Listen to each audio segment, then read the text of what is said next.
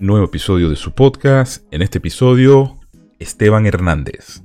Este podcast es producido por Phil By.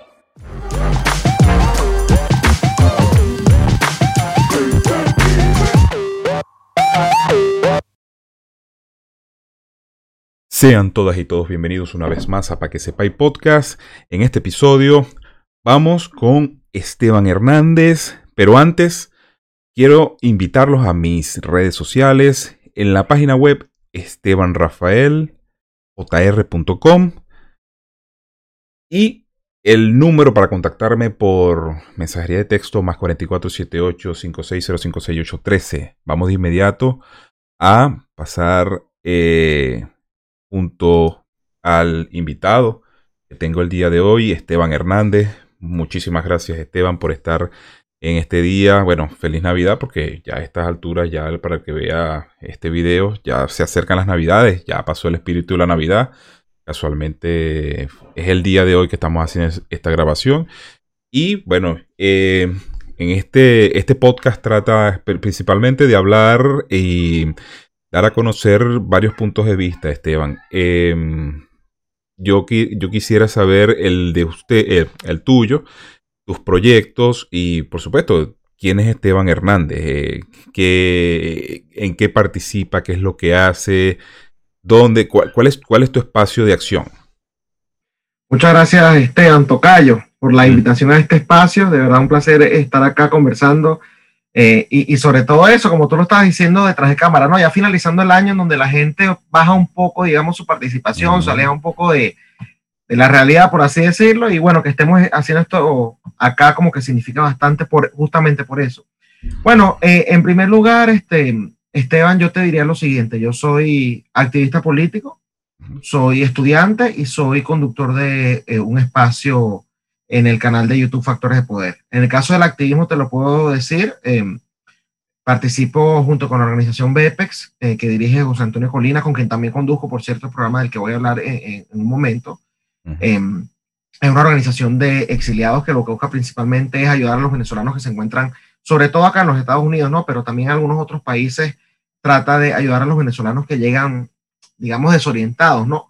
Eh, en materia, en el tema migratorio, para, para tratar de, de, darles sobre todo asesoría, ¿no? Consejos de cómo estabilizarse en, en este país. Y además, bueno, como cualquier organización venezolana de oposición, por supuesto que buscamos de una u otra manera la caída del régimen de Nicolás Maduro, ¿no? Dentro de lo que cabe y dentro de lo que se puede hacer desde nuestros espacios de lucha. También soy secretario de medios de la organización Derecha Ciudadana. Esta es la parte dogmática, por así decirlo, de mi activismo. Eh, en el nombre lo dice perfectamente, derecha, es una organización que defiende los libres mercados, los gobiernos limitados y la propiedad privada. Esos son sus principios. Eh, básicamente, para poder pertenecer, tienes que creer en esas tres cosas. Podemos diferir en muchas otras cosas, pero la parte eh, eh, económica, ¿no? Por así decirlo, tiene que ser bastante hacia este lado y no hacia el lado que destruyó a Venezuela. Y bueno, en el tema del programa que te comenté, Contrapoder 3.0, que sale Factores de Poder eh, que es el canal en donde participa Patricia Poleo, en donde participa Daniela Rafaría. Eh, sale de lunes a viernes a las 6 de la tarde, hora Miami. Eh, por supuesto, en estos momentos no estamos saliendo porque, bueno, ya está finalizando el año. nos reincorporamos el 3 o el 4 de enero, no sé qué día es que cae el lunes, 3 o 4 de enero, volvemos a los estudios. Y bueno, es un programa que también se ha abocado no solamente a la parte ideológica para promover las ideas contrarias al socialismo, sino que además, eh, y bueno, tanto en las editoriales como en las entrevistas que se le hacen a nuestros invitados, pero además también darle, digamos, espacio a esas voces silenciadas que en los medios tradicionales eh, no ves. Eh, le damos espacio a organizaciones políticas emergentes, como es el caso de Orden Venezuela, del Movimiento Libertario, de Disobey, de Creemos, de Derecha Ciudadana, por supuesto, y también a voceros que quizás puedan ser eh, referentes, en algunos casos no, pero en algunos casos son referentes dentro de la ideología, dentro del liberalismo, dentro de la derecha a nivel regional, pero que dentro de Venezuela no los conoce mucho. Tal es el caso que hemos eh, pues contado afortunadamente con la participación de gente como Agustín Laje, como Mamela Fiallo, como Vanessa Kaiser, eh, como Vanessa Vallejo, bueno, y muchos otros que sin duda alguna son los que están llevando ahorita la batalla de las ideas a nivel regional. Perfecto. Mira, no, bueno, yo con Agustín ya tuve también una entrevista, incluso con Antonella.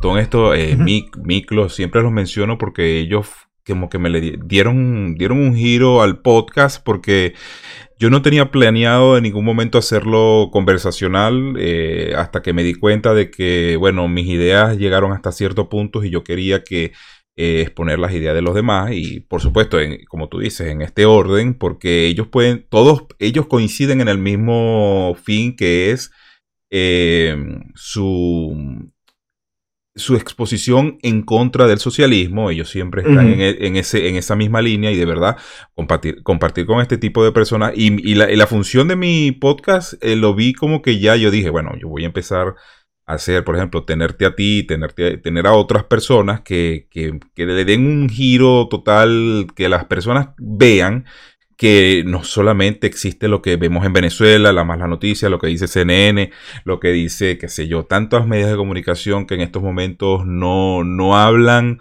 de la otra cara de la moneda, sino que siempre están inclinados hacia, hacia cierto, cierta línea editorial, que eso de verdad, eh, bueno, en estos momentos para mí siendo un medio alternativo, siento que le hace mucho daño, porque eso es mentira, que por ejemplo, Fíjate lo que pasamos nosotros los venezolanos. ¿Quiénes son los medios de comunicación que le dan voz a lo que de verdad pasa en Venezuela?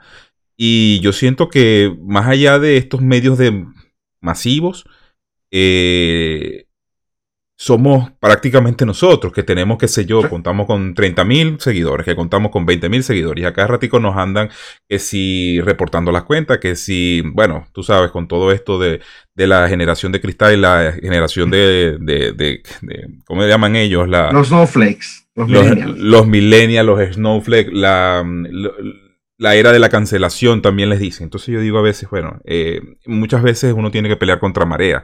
Hablando de eso, los temas que te, con los que te quería consultar su punto de vista, por supuesto, desde el punto de vista, yo ya yo hablé con Oliver Pérez, eh, que es parte de Derecha Ciudadana, y me pareció excelente su intervención. fue de verdad un, un, episodio que de verdad disfruté porque las ideas que están promoviendo ustedes desde ese, desde, desde ese eh, desde ese foro, de verdad que deberían, lástima que están fuera del país. Eh, y digo lástima porque esto debió hacerse dentro, debió hacerse dentro, el activismo político que, tú haces, que yo puedo hacer, yo lo hice. Lamentablemente, bueno, por, por circunstancias de vida o muerte uno tiene que huir, porque las primeras inmigraciones fueron eso, no, no fueron ni por hambre ni por nada de eso, eso fue porque eh, hubo cierto movimiento político de Venezuela que hizo que peligrara la vida de muchos venezolanos. Bueno, y ya llegó un momento que uno dice, bueno, yo me voy igual que lo que, lo que sucedió, bueno, corta la historia de, de Colina, que también sé que él es un exilado. Bueno, tu, tu historia de exilio, si la puedes contar, ¿cuál sería? ¿Por qué huyes de Venezuela? Bueno, mi historia de exilio, digamos que va más asociada a mis padres. A mí me sacaron de Venezuela em, cuando tenía 16 años. Yo mm. en ese momento, si bien era, comentaba en las redes sociales, era menor de edad, no te puedo decir que hacía un activismo muy fuerte, ¿no? Eh, sobre todo mi mamá, mi mamá sí, no, es una persona conocida, pero es esa persona de base que se movía, por ejemplo, cuando hicieron la recolección de firmas, ella no solo mm. firmó, ella era de las que iba a recolectar, ¿no? De las que se ponía en ese activismo de base que, que mucho, ojo, fue un error y ahorita lo reconocen porque, bueno, creyeron en la, en la dirigencia equivocada, ¿no? Pero al final eso fue lo que, lo que eh, nos, llevó a ellos a, a, a tomar esta, pues esta decisión en el 2011, diciembre del 2011. ¿Qué edad, qué edad tienes tú, Esteban? Te ves joven. Ahorita 25. Bueno, imagínate tú. Yo tengo 40 y mitad del país. No, yo creo que más de la mitad. Porque muchas, yo no digo mea culpa porque lamentablemente el sistema, bueno, gracias a Dios tú saliste de Venezuela, saliste joven y te diste cuenta de una realidad. Por eso que, bueno, y dentro de mis invitados hay mucha gente joven que tú te pones a ver y yo a veces digo, ¿será que la generación Z, esta generación que, que nos va a sacar de este desastre que nosotros los millennials lo metimos? Aunque yo no voté por Chávez, yo no voté a favor de, de eso, pero hubo una gran, bueno, vamos a decir, mucha gente estuvo de acuerdo, porque ni siquiera en las votaciones uno puede decir, mira, no, Chávez ganó porque arrasó, no, el tipo hasta, hasta las primeras votaciones fueron unas votaciones pírricas que podemos decir de que nosotros se nos impuso la minoría, la minoría se nos impuso a lo que, a, lo que todo el mundo, se eligió el socialismo por minoría en Venezuela. Entonces, Bueno, sí, yo también estuve en eso. bueno, nosotros somos gente de petróleo. Y la gente de petróleo fueron los primeros que dijeron en el 2002, señores, que aquí está pasando algo. Pero por supuesto, se nos arrimó esta dirigencia parasitaria, eh, que yo la llamo camaleónica, que nos fue ropeando, nos fue ropando, y nunca le vimos las intenciones, porque eso, conchale, que tú llegues, claro, los partidos tradicionales, en Venezuela no hay partidos de, de derecha, propiamente establecido, más allá de algún, alguna lucecita por allí que tú puedes ver, bueno, pero no tienen la fuerza necesaria. Pero se te arropan estos partidos que empiezan a hablar en contra de Chávez y tú dices, bueno, estos son los que son, nos vamos a apoyar en esta gente y hicimos, hicimos firmas, hicimos protestas. Y eso fue lo que le pasó a, mis padres, totalmente. ¿Entiendes? no, y a mí me pasó también. Bueno, yo despierto, yo... ¿Dónde despierto yo? Y lo que pasa es que también volví a caer. Pero fíjate que, bueno, ¿dónde despierto yo cuando Leopoldo López se entrega? Que ese es uno de los personajes que vamos a hablar ahorita. Se entrega en 2014. O sea, mira, o sea, todo el mundo estuvo, creo que hubo una mayoría diciendo, mira, o sea, había otra opción a esa entrega. Pero ya nosotros eh, hoy por hoy sabemos qué es lo que está sucediendo. O sea, sabemos cuál fue el motivo de ese, de ese detalle ahí. Te quería preguntar acerca de mm, ¿Cómo ves esta situación, ya que estamos hablando del exilio? Lo que sucedió en Guiria. Este, o lo que está sucediendo con. Porque eso no, no ha dejado de suceder allí. Correcto. ¿Qué, qué opinión mereces tú? ¿Qué, qué otro, qué otro relato, qué otro, qué otro análisis le puedes dar tú a, a Guiria? Fíjate algo, Esteban. Yo ahorita agradezco, agradezco que esta información se está haciendo pública y que se está haciendo viral. Lamento lo que haya sucedido. Lamento lo que sucedió con los, creo que ya son 20 venezolanos, ¿no? Porque al principio se hablaba de 19, creo que después contabilizaron uno más.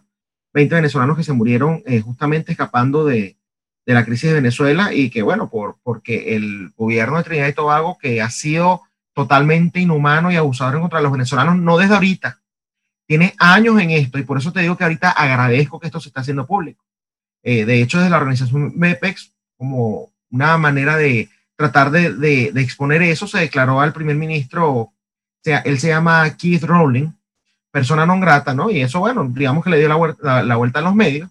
Sin embargo, de allí no pasó en el sentido de que no se seguía informando el tema de los malos tratos que se le están dando a los venezolanos.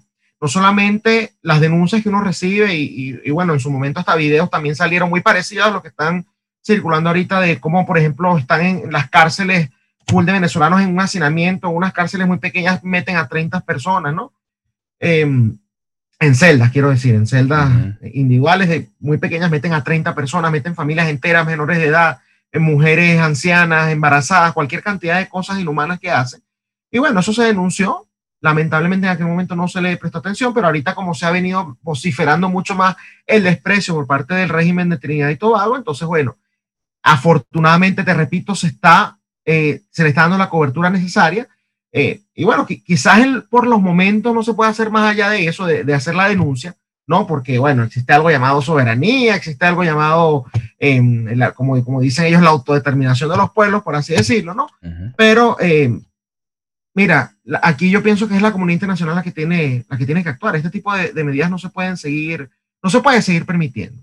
Y, y no solamente es lo que te digo, es la denuncia que ha venido sucediendo en los videos, es la denuncia que ha venido sucediendo con las fotos, o con las informaciones que no le llegan. Es que los mismos tipos del gobierno de Trinidad y Tobago, desde el primer ministro, pasando por, por ministros, eh, pasando por, bueno, cualquier gente del gabinete, por militares incluso, eh, han dicho que, por ejemplo, los venezolanos representan una invasión para el país, han dicho que no quieren eh, convertir al, al país de ellos, a Trinidad y Tobago, en un refugio, han dicho que han tratado a los venezolanos de eso, como esa cosa. Entonces, bueno, no me sorprende lo que sucedió, lamento que haya sucedido, aplaudo que se siga denunciando, ¿no? Pero al final esto lo que te demuestra es que es política de Estado lo que se está tomando en contra de los venezolanos, que por cierto, una periodista se llamaba, se llama, se llama María Corina, era fácil acordarme por eso, no me creo que era Roldán el apellido, ¿no? Que denunció en Twitter eh, el por qué esta situación de Trinidad y Tobago es, entre comillas, normal. Y es que la ley de inmigración en ese país, Esteban, bueno, te, habla desde un punto de vista tan subjetivo que permite de manera legal o legítima hacer lo que ellos están haciendo. Eh, hablan de, por ejemplo, gente que, que sean eh, vagos, gente que sea tontos, que sean estúpidos. ¿Quién determina eso? ¿Quién determina quién es vago, quién es tonto, quién es estúpido? No, para votarlo, para darles esos tratos inhumanos. Porque eso es lo que dice la ley de inmigración, que, que van a expulsar a cualquier persona que sea tonta, que sea discapacitada, si utilizan ese término, que sean vagos, que sean poco inteligentes y bueno, cualquier otra cantidad de, de, de, características ¿no? que a esta gente se le ocurrió. Entonces, bueno, no me sorprende lo que sucedió, eh, pero va a seguir sucediendo. Así que tenemos que estar alertas porque ahorita, por los momentos, lo único que se puede hacer es denunciar. Si se estuviese en el poder en Venezuela, se pudiese hacer muchas otras cosas, pero bueno, la realidad es otra. Perfecto, mira, y yo creo que también es una situación también no solamente, bueno, yo Trinidad y Tobago de verdad, eh, bueno, totalmente, no sé ni cómo sentirme con esa xenofobia que se, que se desarrolló ahí de un momento a otro y una xenofobia gubernamental, porque se ve que los dirigentes de ese país, bueno, pero tú crees que, bueno, tú crees no, eh, ¿qué crees tú cuál es la posición de Trinidad y Tobago con respecto a la tiranía de Maduro?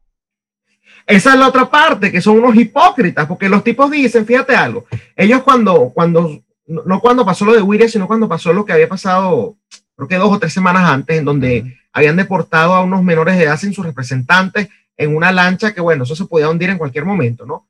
Tuvieron suerte esos muchachos y que después nos terminaron de, suerte entre comillas, porque bueno, no, no murieron.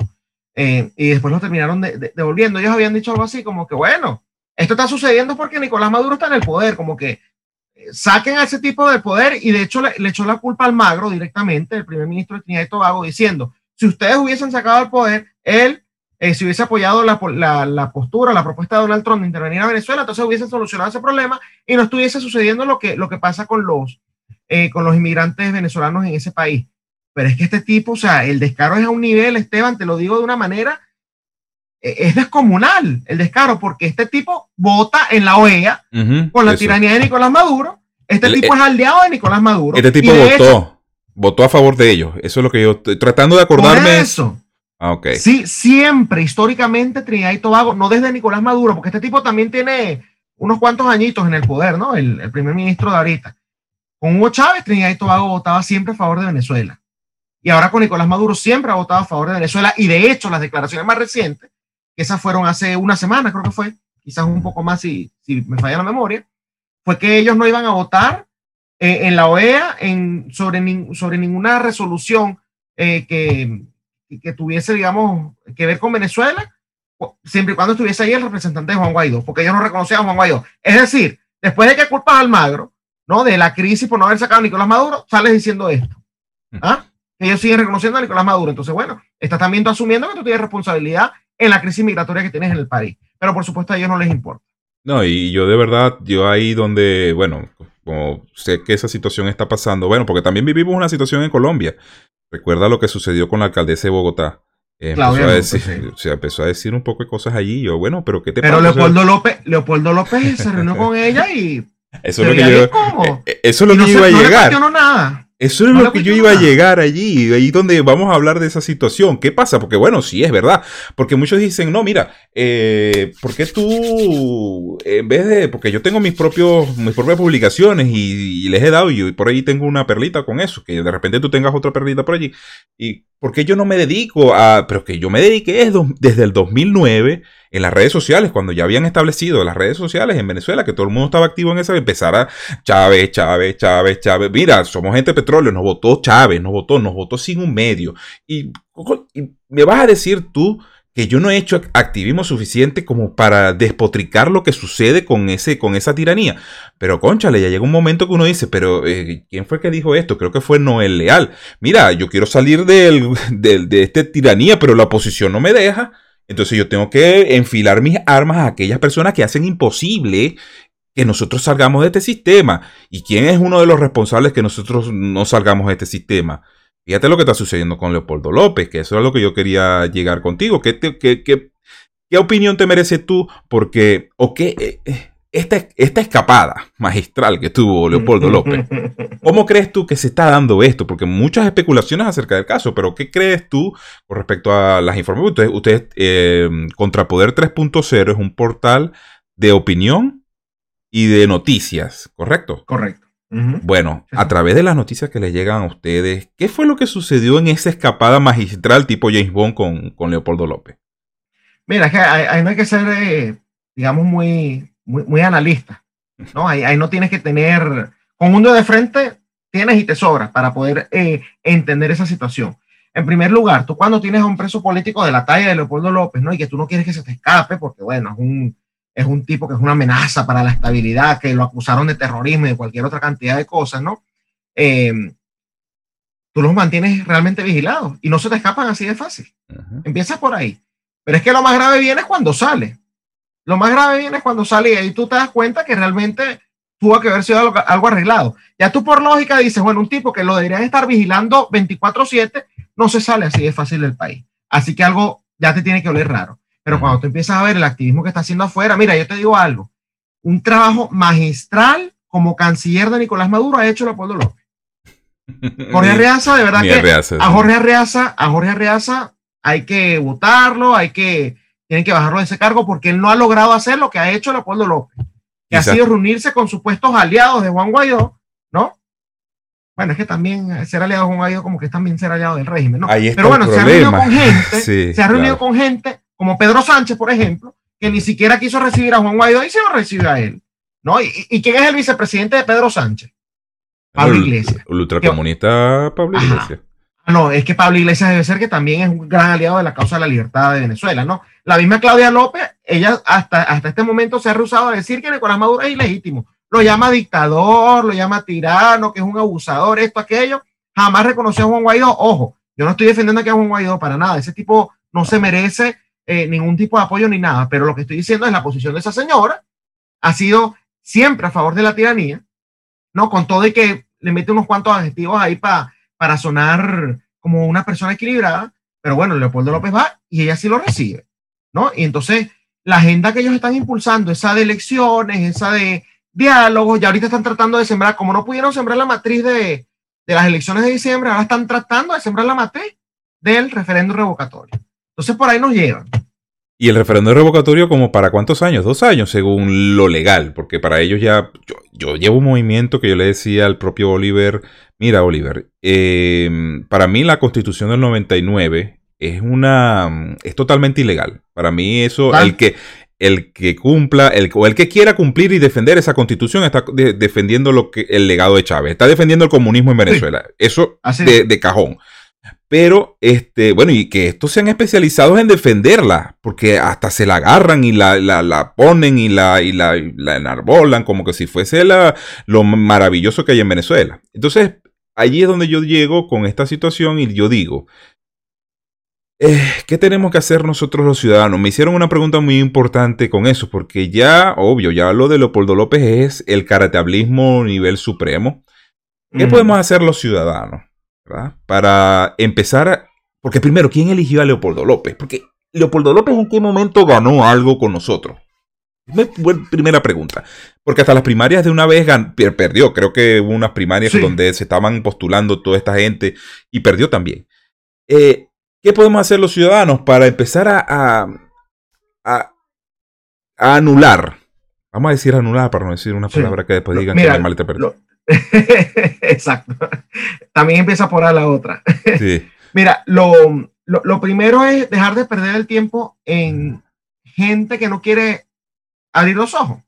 Empieza por ahí. Una persona que a estas alturas siga creyendo en el régimen o siga creyendo en la falsa posición, es perder el tiempo tratar de convencer. Entonces ahí no hay que apuntar. Allí no hay que apuntar. Eso no va a servir absolutamente nada para la causa de la libertad de Venezuela.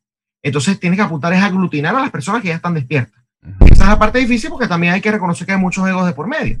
Entonces tienes que descartar también a las personas que colocan su ego por sobre el país. Eh, nosotros estamos tratando ¿no? de trabajar en una cosa llamada coalición antiizquierda, justamente porque queremos aglutinar a estas organizaciones o a estos liderazgos dentro y fuera de Venezuela, entre ellos las organizaciones que te mencioné, Orden, Movimiento Libertario, y Derecha Ciudadana, ¿no? Eh, creemos. Eh, para, bueno, tratar de justamente darle base, ¿no? Darle estructura a una alternativa política.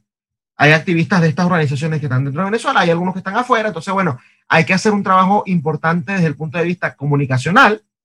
Desde lo comunicacional, una vez se desarrolla, que es bastante difícil por todas las trabas que conocemos, eh, se puede empezar a hacer un, trabajo, digamos, más grande en cuestión de pedir financiamiento, en cuestión de hacer lobby a nivel internacional también, eso es muy importante. Pero ahorita el que, el que te diga que yo tengo un contacto, mira, tú al que esto escuches hablando de todos los contactos que tienen en el Departamento de Estado, con el gobierno de Estados Unidos, con el gobierno de Colombia, eso es gente que son habladores de, de Monte Seco, ¿no? Por no decir la, De eh, paja. la, la otra palabra tampoco. Estamos sin filtro, no te preocupes. Ah, bueno, entonces habladores de paja, ¿no? Eso, eso es lo que, eso es lo que, lo que los identifica. Porque la persona que realmente está haciendo algo y que realmente tiene contactos y que realmente está tratando de construir algo, no va a vociferar eso, lo va a hacer. No habla, sino que hace, ¿no? En ese aspecto. Entonces, bueno, hay, que sí, filtrar todos eh, esos obstáculos que tenemos para tratar de poder hacer, eh, digamos, enfrentarnos a estas personas en el escenario que se puede, por los momentos del comunicacional. Pero al mismo tiempo allí también existen egos. Ah, no, es que yo no quiero salir en el programa de Esteban, porque es que Esteban no, eh, él, él tiene, estamos de acuerdo en el 99% de las cosas, pero el otro 1% no me gusta. Sí, Entonces, no, yo no, muchos me han dicho, no, que eres muy conservador en sus ideas, pero yo, yo no te estoy obligando a que estés aquí. O sea, por ejemplo, yo he pero estado aquí. esa- de eso se trata, Esteban. Bueno, a mí me han dicho que yo soy pro Biden. Imagínate tú. Bueno, pero Me ¿en han dicho que so- No, ¿Qué a mí me han dicho que yo soy pro Biden porque Pero- yo, yo ¿Qué, hizo, qué hizo ese? A mí me han dicho que yo soy chavista. Porque, con- bueno, ahí está, por eso. Bueno, pero, pero esto es más grave, porque chavista te lo dicen el que es, el que es un guayota, ¿no? El que es borrego de esta gente. Exacto. Pero en este asunto son venezolanos que en teoría están despiertos, que en teoría no defienden el socialismo, que en teoría entienden, ¿no? Que hay distintos criterios. Bueno, es que yo cometí el error de, de- de andar informando, ¿no? En las redes sociales lo que iba pasando. Entonces, yo publicaba, por ejemplo, en el portal de Contrapoder, que la Corte de Pensilvania le había fallado en favor de la campaña de Trump, me aplaudían. ¡Ay, tremendo! Aquí está. Y entonces lo compartían. Cuando publicaba que fallaban en su contra, estos son pro Biden, se quitaron la máscara. Bueno, a ese punto hemos llegado. Son personas con las que no se puede razonar. Uno tiene que buscar justamente aquellos con que a pesar de la diferencia, uno pueda enta- entablar diálogos y pueda extender, digamos, algún tipo de, de- de- de alianza, ¿no? Pero es lo que te digo, ah, no, es que Esteban, yo, yo no voy a participar en su programa porque es que Esteban, no sé, lo, lo transmite en Instagram y a mí no me gusta Instagram, a mí me gusta Twitter, pues. Ese correcto. tipo de cosas son, la- son las cosas que hay que eh, tratar de evitar si realmente queremos hacerle un frente a la, a la otra gente. Porque yo te voy a decir algo, de los otros podemos decir lo que sean, que son corruptos, que son unos malos, que son cualquier cosa, cualquier despectivo que se te ocurra, pero trabajan en equipo, y me refiero tanto al chavismo como a la falsa oposición. Ellos trabajan en equipo. La parte comunicacional, de marketing y de todo lo que tenga que ver con esta gente es impresionante cómo ellos manejan su propia narrativa y todo el mundo cala en ella. O sea, el que va a calar en la narrativa de la, de la oposición socialista, ellos calan allí y ahí se quedan, se quedan como las viejitas del Exacto. capital. Y el que vaya, el que vaya a calar en la narrativa del otro grupo también se calan allí. Entonces, los, nosotros que tenemos que hacer, ¿qué pasa? Lo que pasa es que yo también me pongo a ver el espectro de los que son libertarios, por ejemplo, los que son, más que todos los libertarios o los liberales, que ellos siempre dicen en ese, en ese sentido como que, bueno, que la, yo no puedo mm, este, violar las libertades y que si ellos quieren ser no tal, pero yo digo, pero no es violar la- su libertad, sino que tratar primero, eh, por lo menos en el caso venezolano, tratar de hacer como que especie de un ejercicio, que eso me lo comentó también Oliver de Derecha Ciudadana, y me dijo, bueno, que eso es un ejercicio que tenemos que hacer todos de, de reeducar a todo el que se pueda reeducar, porque el problema de nosotros es cultural, porque de nada nos sirve de que llegue, que eso es lo que te voy a preguntar, ¿cuál sería la solución de, a este desastre en Venezuela? Que, de que llegue la solución a Venezuela y sigan los mismos que votaron por este desastre, sigan allí pensando que el desastre estaba bien, pero bueno, lo que pasa es que no era Nicolás Maduro, sino que era Juan Guaidó y la misma situación socialista. ¿Cuál sería el- el- la solución según el punto de vista que ya lo hemos discutido hace tiempo, pero cuál sería tu opinión acerca de la solución de Venezuela? ¿Cuál- ¿Por dónde hay que ir? Porque Me imagino que me estás hablando ya habiendo salido de las élites políticas, ¿no?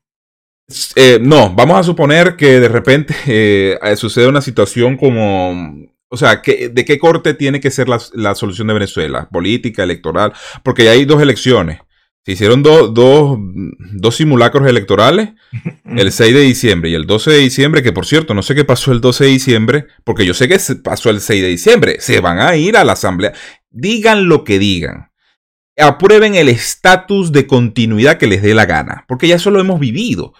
El- la Asamblea Nacional nueva comunista se va a instalar el 5 de enero y ahí van a estar los 253 diputados que nadie ha mencionado eso. O sea, ahí se nos aumentó una cantidad eh, barbárica de diputados que uno no sabe por qué.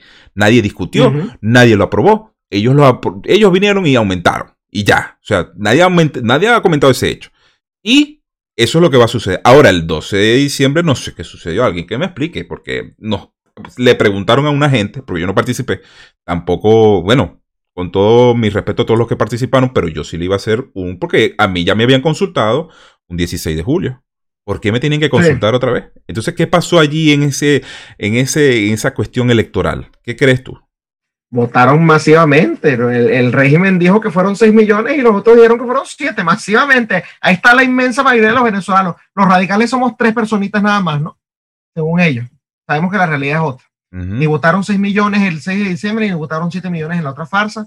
De hecho, las, las encuestadoras serias como Mega Análisis eh, hablan de que, bueno, eh, eh, sumando a Guaidó con Nicolás Maduro, lo que llega es que sea el 20% del país.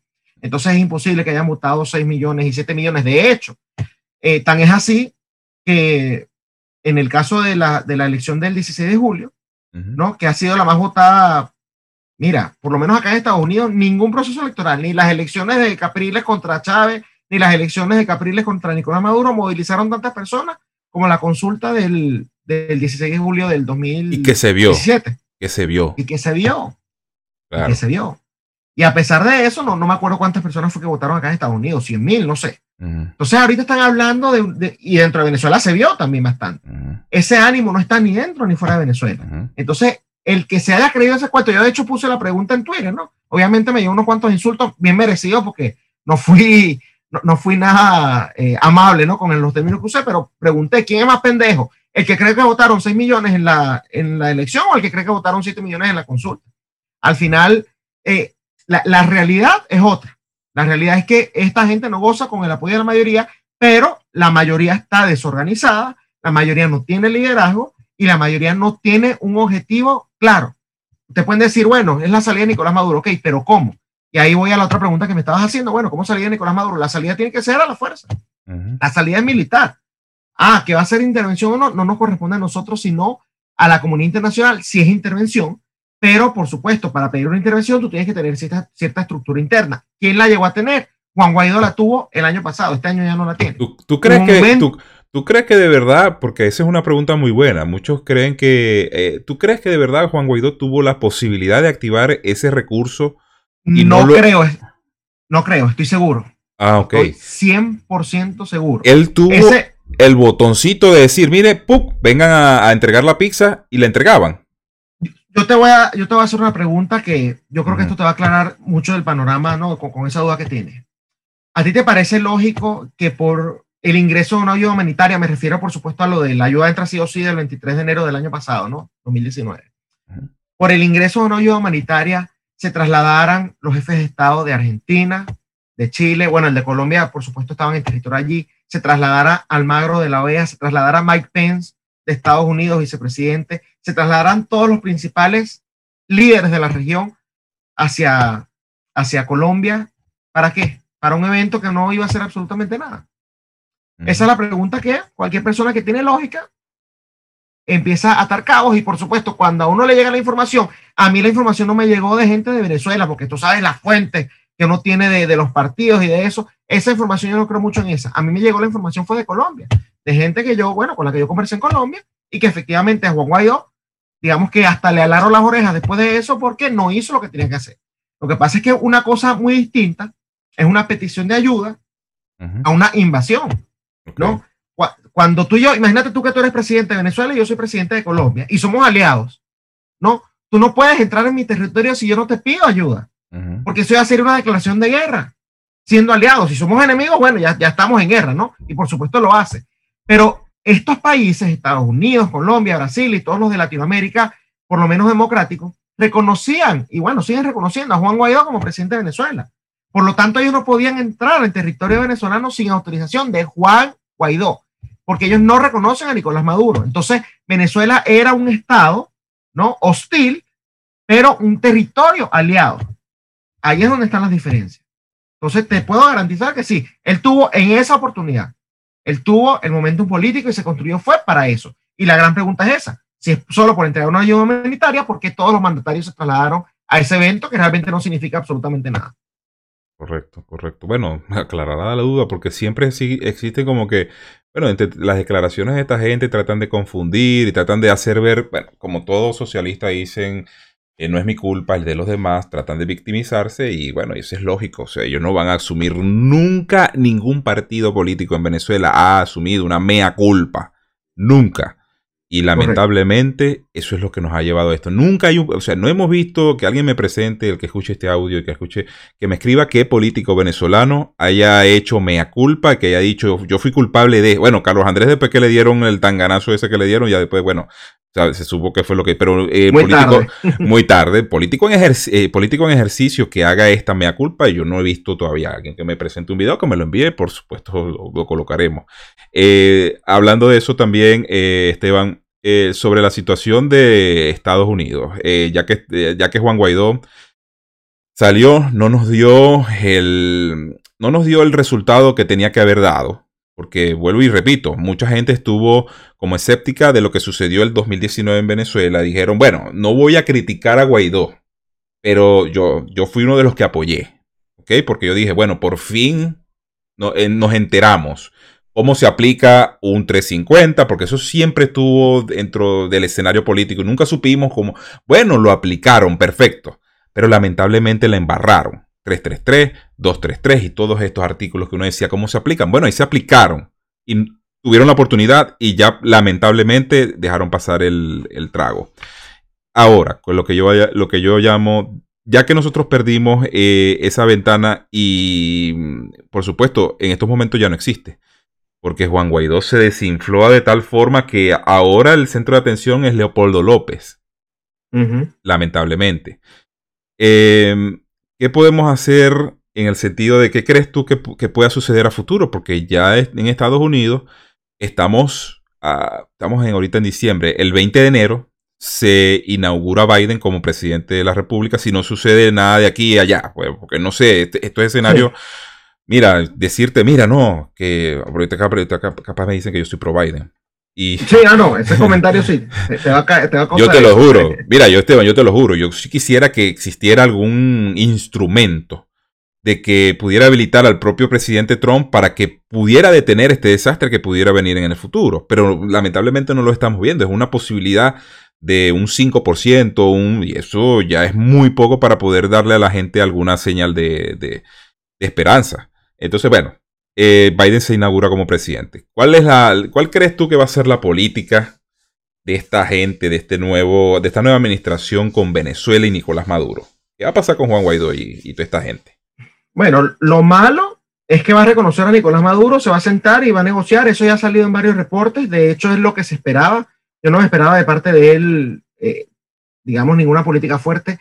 Lo que hay que tratar de evitar, incluso si se sienta con Nicolás Maduro, es que mantenga las sanciones porque también hay, digamos, cierta fuerza en, lo que es política de Estado, porque sentarse con Nicolás Maduro y reconocerlo como presidente después de haber sido tildado de, eh, de promotor del narcoterrorismo, ¿no? Después de haberle colocado un precio a su cabeza, no es tan fácil. Entonces, eh, sería como, como Estados Unidos diciendo, bueno, mentimos cuando lo acusamos, eso no va a pasar. Entonces, yo mantengo la esperanza en que justamente por esa política de Estado Biden no pueda maniobrar tanto en ese aspecto de, de, aliarse tanto con Nicolás Maduro, ¿no? Él, por supuesto, va a tratar de, de mantener ciertas relaciones. Quizás lo que, lo que logre negociar es que, bueno, en vez de, Maduro que sea otra persona la que esté al poder, ¿no? Pero él sí va a tratar de estabilizar de la peor manera la situación que hay en Venezuela. Eso es lo malo. Lo bueno es que, bueno, por lo menos se, se le va a acabar la, billetera y la regaladera de dólares a, a Juan Guaidó. Porque yo no creo que Biden justamente lo reconozca a él. Eh, uno de los errores, fíjate algo, y, acá esta es una, otro de los motivos por los cuales soy pro Biden, ¿no? Fíjate las comillas. Porque yo, y lo dije públicamente, yo apoyo a Donald Trump, o lo apoyé, a pesar de lo que hizo en Venezuela, no gracias a lo que hizo en Venezuela. Para mí el caso de Venezuela en materia internacional ha sido un desastre, en el sentido de que se le siguió dando oxígeno a un tipo como Juan Guaidó, que no sirve para absolutamente nada. De hecho, creo que en, una ley me estaban mandando por Twitter, no he verificado la información, pero en esta, en esta ley que están pasando del estímulo por el tema de la pandemia para acá, parece que metieron una parte para Venezuela, en donde le, le, aprobaron 33 millones a la causa venezolana, 33 millones de dólares más, ¿no? Entonces eso te dice, ah, ¿qué van a hacer con esa plata? Pero bueno, eh, volviendo al tema de Trump, a mí me parece que ha sido errada la política de, de tener ese, digamos, esa, esa relación tan supuestamente estrecha a nivel de medios, porque a nivel de acciones se ha demostrado que ya no es así, pero a nivel de medios con Juan Guaidó, de que salgan tratando de lavarle la cara cada vez que, que se dan cuenta que la gente ya no lo quiere, ¿no? Pero bueno, Donald Trump tiene muchos éxitos en materia internacional. Eso Por ejemplo, si te vas a Medio Oriente, ¿ves? Entonces yo estoy analizando más esas cosas. Yo apoyo a Trump, te repito, a pesar de Venezuela, no gracias a lo que hizo en Venezuela. Ojo, también hay que reconocerle que, bueno, el caso de Trump, cosa que no hubiese hecho Biden, ¿no? Eh, con el tema de las sanciones sí fue. No, cosa que no hizo, que no hizo Obama, que no hizo Obama, que vendría siendo, eh, que es la misma, bueno, digo yo, una administración. Es la misma administración, es la misma administración. Si Biden fue su vicepresidente. Claro, claro. Entonces es, lo que yo decía. Lo mismo digo yo, Esteban, yo apoyo a Trump y apoyé y, sigo apoyándolo. O sea, yo digo que, que más allá es un hombre, cometió sus errores. Ahora, exacto. Esta, esta situación de. Porque yo lo veo desde el punto de vista en tres personajes. Hay tres personajes ahí que me incomodan mucho. Para ver qué, qué, opinas tú de estos tres personajes: Abrahams, Kozak, Story. Estos tres personajes. ¿Qué opinión merecen ustedes de estos tres personajes? Por lo menos Story. Story ahora es un Instagramer o no sé qué. Con, ese, mira, con, con, ese te iba a decir, los otros dos no me gustan, no me agradan, te puedo decir es eso, me parece que están jugando para el lado equivocado, lo que sea, pero Story me parece nefasto. Ese es el peor de los tres que mencionaste, Esteban. Story, de hecho, sí, está con el, ya no es a lo presidente, ahora es a lo embajador. ¿no? Imagínate tú, eh, el tipo que quiere ser que es influencer, ¿no? Y, cuando tú ves las declaraciones y las políticas que ellos han promovido desde la administración Trump, tú dices, bueno, acá hay algo que no está correcto. Eh, acá hay algo que realmente, no sé si es que no han entendido cómo es la salida, no sé si es que no han entendido realmente lo que hace falta a Venezuela o no sé si que hay otros intereses detrás que, bueno, evitan que ellos tomen las acciones eh, necesarias y sigan promoviendo, bueno, hasta, las agendas tan nefastas que han tratado de, de, imponerle a los venezolanos. De esos tres, sin duda alguna, te digo, el peor de todos es Story y, y de hecho es un tipo que creo que venía desde de, antes y que no había mostrado como que mucho, eh, mucho interés en la causa de la libertad de Venezuela, sino más bien interés en tratar de estabilizar a los a la tiranía de Nicolás Maduro. Pero bueno, quizás es la memoria que me está fallando. No, y yo también digo lo mismo. Para mí, bueno, no es justificando, porque ellos son asesores. Y por supuesto, yo siempre vi la. Y eso lo tuve yo aquí con, un amigo que, estábamos hablando del paleolibertarismo y todas estas nuevas corrientes conservadoras que se estaban promoviendo. Y él decía: mira, una, una, una situación fundamental o un punto fundamental del paleolibertarismo es los que se creen libertarios o los que creen y siguen esa corriente no invaden a otros países. Ellos hacen como que. Entonces él decía: Mira, Trump no va a invadir Venezuela. Trump lo que tiene es una política de, de, hablar allí. Y, pero yo le dije: Mira, eh, es contradictorio porque el problema no es que, que, él hable, hable y hable. Fíjate lo que le sucedió. Para mí, no sé qué, qué merece tu opinión. Eh, esto que hubo en Venezuela se le fue, aunque lo dijo Diosdado Cabello en algún momento, yo le creo a Diosdado Cabello en ese sentido. Una brisa bolivariana para allá. Y esto, si no lo resolvió en el patio trasero, de verdad se le convirtió en un problema dentro de Estados Unidos. No sé qué opinión mereces tú con eso. Mira, ahorita me acabo, al momento que estamos grabando esto, ¿no? Me enteré hace unos, unas horas que el senador Ted Cruz, a quien respeto mucho, eh, bloqueó una, una ley que le iba a permitir, digamos, un asilo automático a las personas de Hong Kong, ¿no? Que fuesen, que huyeran a los Estados Unidos yo coloqué eso, puse de manera, digamos, sarcástica que si, que si podía criticar eso o si, si criticaba a T. Cruz, ella me convertía en demócrata, yo no. Por eso que te estoy diciendo de todos los ataques eh, sin sentido que hay ahorita. Y bueno, salió gente diciéndome que no, eso era excelente, que apoyaban esa medida. Yo, bueno, después de eso publicó otra cosa. No hemos entendido nada, que el proyecto de la izquierda es internacional. El proyecto de la izquierda no es a nivel nacional. Correcto. de la izquierda es internacional y en la región nuestra lo debimos haber entendido con el Foro de Sao Paulo. Que el Foro de Sao Paulo en sí no, no tiene tanta fuerza, pero ha ido evolucionando en otras estructuras. Tienen a la Internacional Progresista, la Internacional Socialista sigue, ¿ves? Tienen al Grupo de Puebla. Entonces, cuando tú ves ese tipo de posturas en donde realmente abandonas a los tuyos, y digo a los tuyos porque Hong Kong, si bien es territorio, entre comillas, de China, ¿no? China está violando el pacto que ellos tenían ese de dos sistemas, un país, ¿no? Correcto. Porque creo que es hasta el 2037, algo así. Era 50 años y todavía no se han cumplido, faltan como 20 años más. Por eso no se ha cumplido. Entonces, cuando tú ves que esta gente sigue en su proyecto expansionista, ¿no? Y tú no haces nada al respecto, eso es como, esa es la estrategia de la avestruz. Ah, hay un problema, me escondo. En vez de afrontarlo. Claro, hay gente, y es válida esta crítica, no, bueno, en ese caso de Hong Kong específicamente le corresponde a Inglaterra porque ellos fueron los que, los que hicieron perfecto, pero Inglaterra no lo hizo. Entonces Estados Unidos se queda de brazos cruzados y lo que puede hacer, porque sí, bueno, si invade Hong Kong quizás, bueno, quizás nos genera un, un problema bélico mucho más grande, pero lo que puede hacer que es permitirle a su frontera a estas personas que son defensoras del modelo occidental mucho más que incluso mucha gente de Occidente, ¿ah? entonces se le, le niegas esa oportunidad y además se lo aplaudes, me parece que es bastante patético porque, bueno, venimos de Venezuela, vimos cómo trabaja la izquierda y aún así no hemos entendido cómo derrotarla. Ahí les están dando, fíjate algo, ahí les están permitiendo a China que oprima a todas esas personas, no les está permitiendo a ninguno que logre salir allí, ¿no? Y sin embargo, después China no se va a quedar tranquila allí. Ni China ni cualquiera de, esta, de, estos, de estos modelos. El fin, ellos quieren acabar con Estados Unidos. a Europa ya la han infiltrado en gran medida, pero Estados Unidos se las ha hecho más complicado. Entonces, cuando tú le regalas todo ese terreno, bueno, yo, yo, yo te haré otra pregunta. Si un hongkonés, por ejemplo, llega acá a los Estados Unidos, y te pongo ese ejemplo porque es lo que vi hoy, ¿no? Eh, se puede hacer también desde el punto de vista venezolano. Eh, llega acá a los Estados Unidos y se logra ser ciudadano. ¿Tú crees que, esa persona va a votar por el partido que evitó darle legalidad o que le complicó más el camino a ellos? El camino a la libertad. No, va a decir yo voy a votar. Eh, el problema de los judíos, el problema de los judíos en Estados Unidos a pesar de que los demócratas son todos los que reflejan de lo que ellos huyeron, ellos igual, la mayoría de los judíos en Estados Unidos votan demócratas. Y eso es una contradicción fuerte, porque incluso el gobierno de Trump reivindicó el Estado de Israel.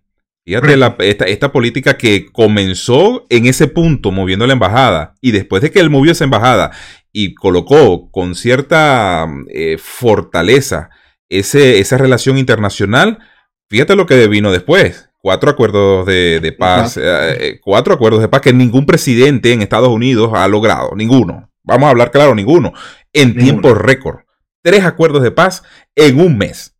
Y esto vino gracias a este tipo de, de políticas. Por eso, bueno, estoy de acuerdo contigo que lo que con Venezuela, concha, pues, Pero es lo, mismo, es lo mismo. El día de mañana, para ponerte Venezuela, ¿no? Porque Biden una de las promesas que yo no creo que lo haga, ¿no? Ah, eso es lo que te iba a preguntar, el, TPS. El TPS, ajá. El día de mañana Biden aprueba eso. ¿Y por qué van a votar los venezolanos? Yo no lo haría.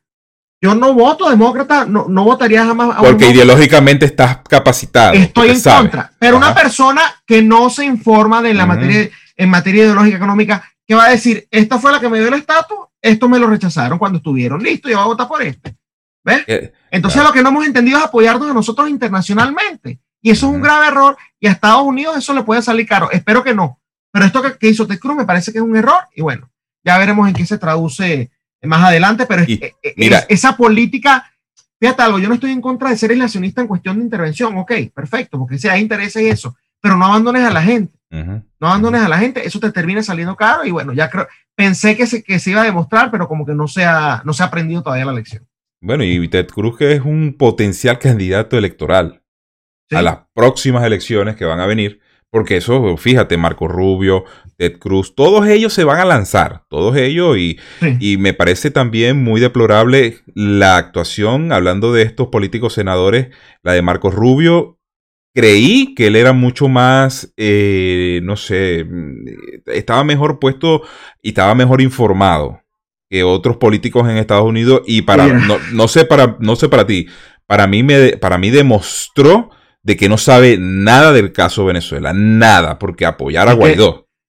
Marco Rubio lo, que pasa es que claro tú cuando ves la otra opción dices que voy a apoyar al otro pero a Marco Rubio a mí mira yo creo que tengo por lo menos cuatro años que, que le tengo desprecio a ese señor porque siempre he visto esa actitud guabinosa es un tipo que bueno es, es politiquero eso es lo que pasa él en una él en Latinoamérica, lo que pasa es que, claro, él está en Estados Unidos y la politiquería acá es distinta que la de Latinoamérica. Pero en Latinoamérica sería como un Iván Duque, esa gente, ¿sabe? Politiquea, guabinosos, tibios, de uno para el otro. ¿qué, opinión te merece? Mira, ¿qué opinión te merece Iván Duque con lo último que sucedió? La derecha, la derecha, nuestra derecha. La, derecha, la derecha, la ultraderecha. Sí, sí, sí, bueno. Ay, eh, eh, mira, yo, creo que esas declaraciones hablan por sí solas. Mm, demasiado. Creo que esas declaraciones hablan por sí solas. Iván Duque, esta gente de, derecha, que llegaron ahí siendo de derecha, pero después se quieren divorciar, ¿no? Y empiezan, empiezan, son tan de centro que terminan siendo izquierda. Eso es lo que yo he dicho.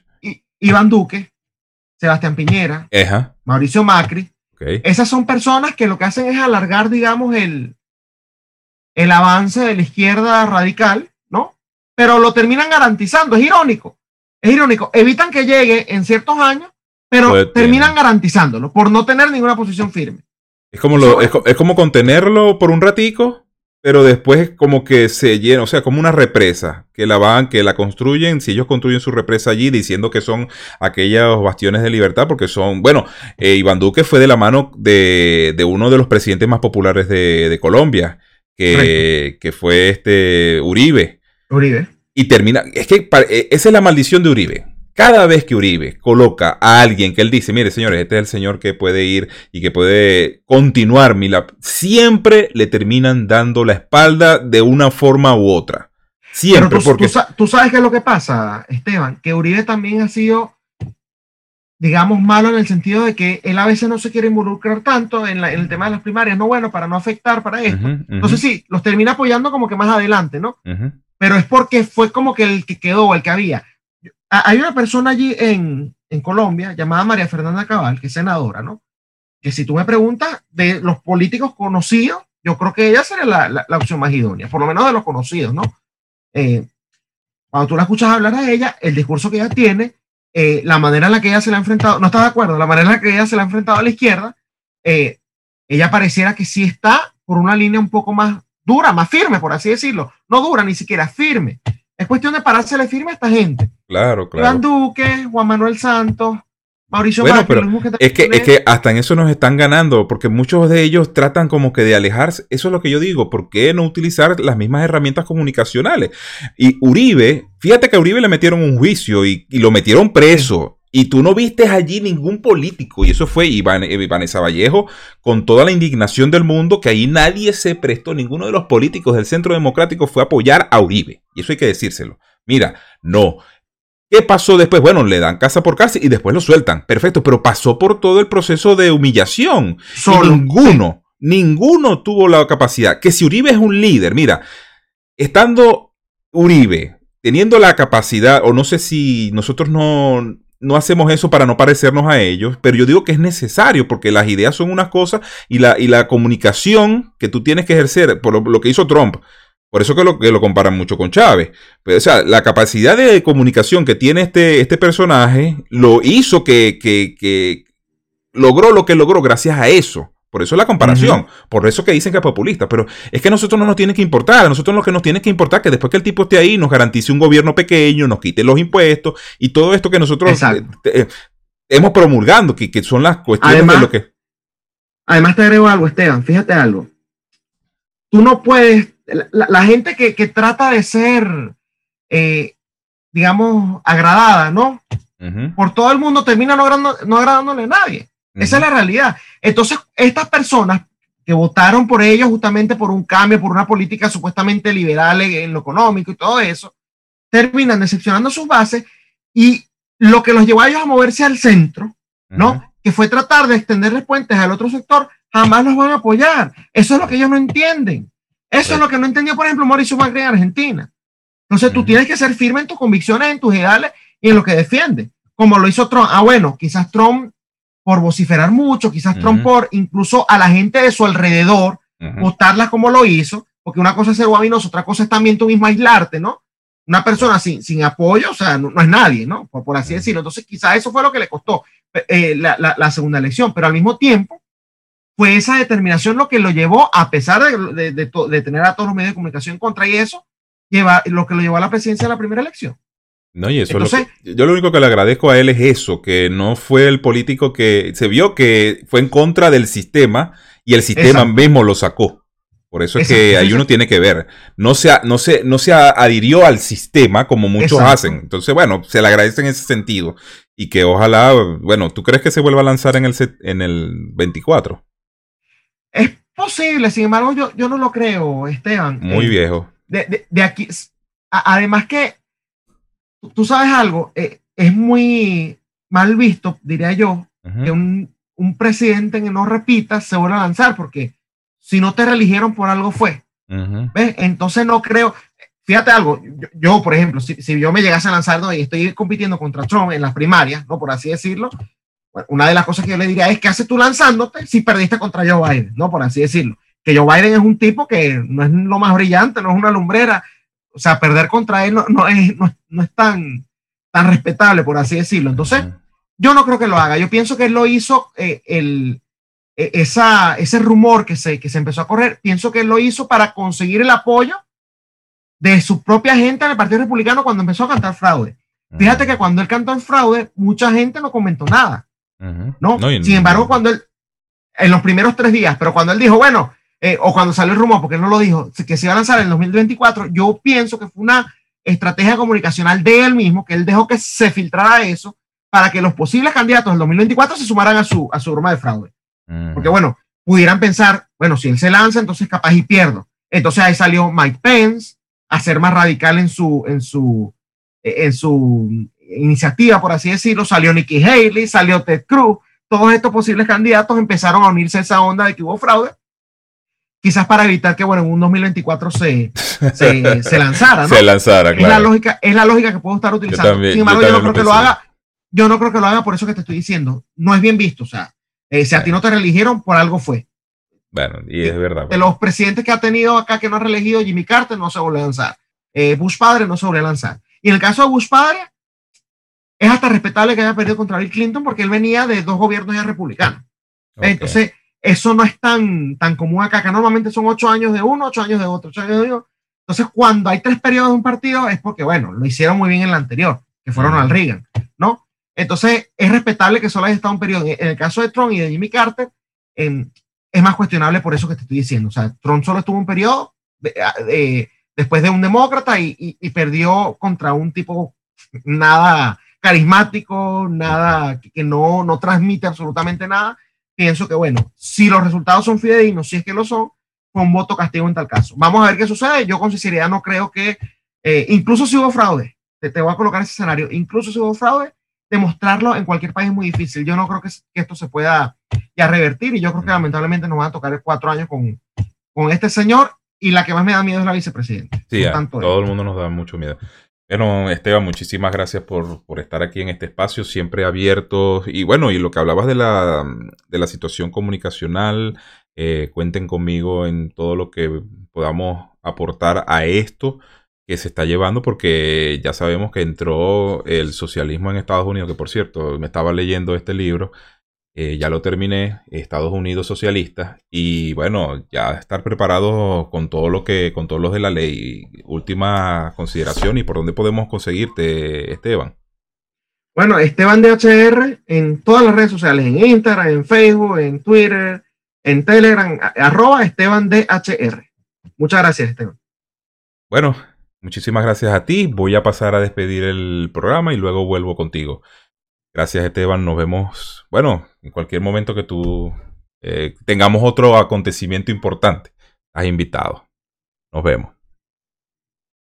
Y eso fue todo por el episodio de hoy. El invitado especial Esteban Hernández de Contrapoder 3.0. Eh, bueno, yo sí, más nada que decirles. Vayan a visitar mi página web, estebanrafaeljr.com. Y de familia, vida, libertad y propiedad. Para que sepáis, nos vemos en un próximo episodio. Este podcast es patrocinado por The Freedom Post.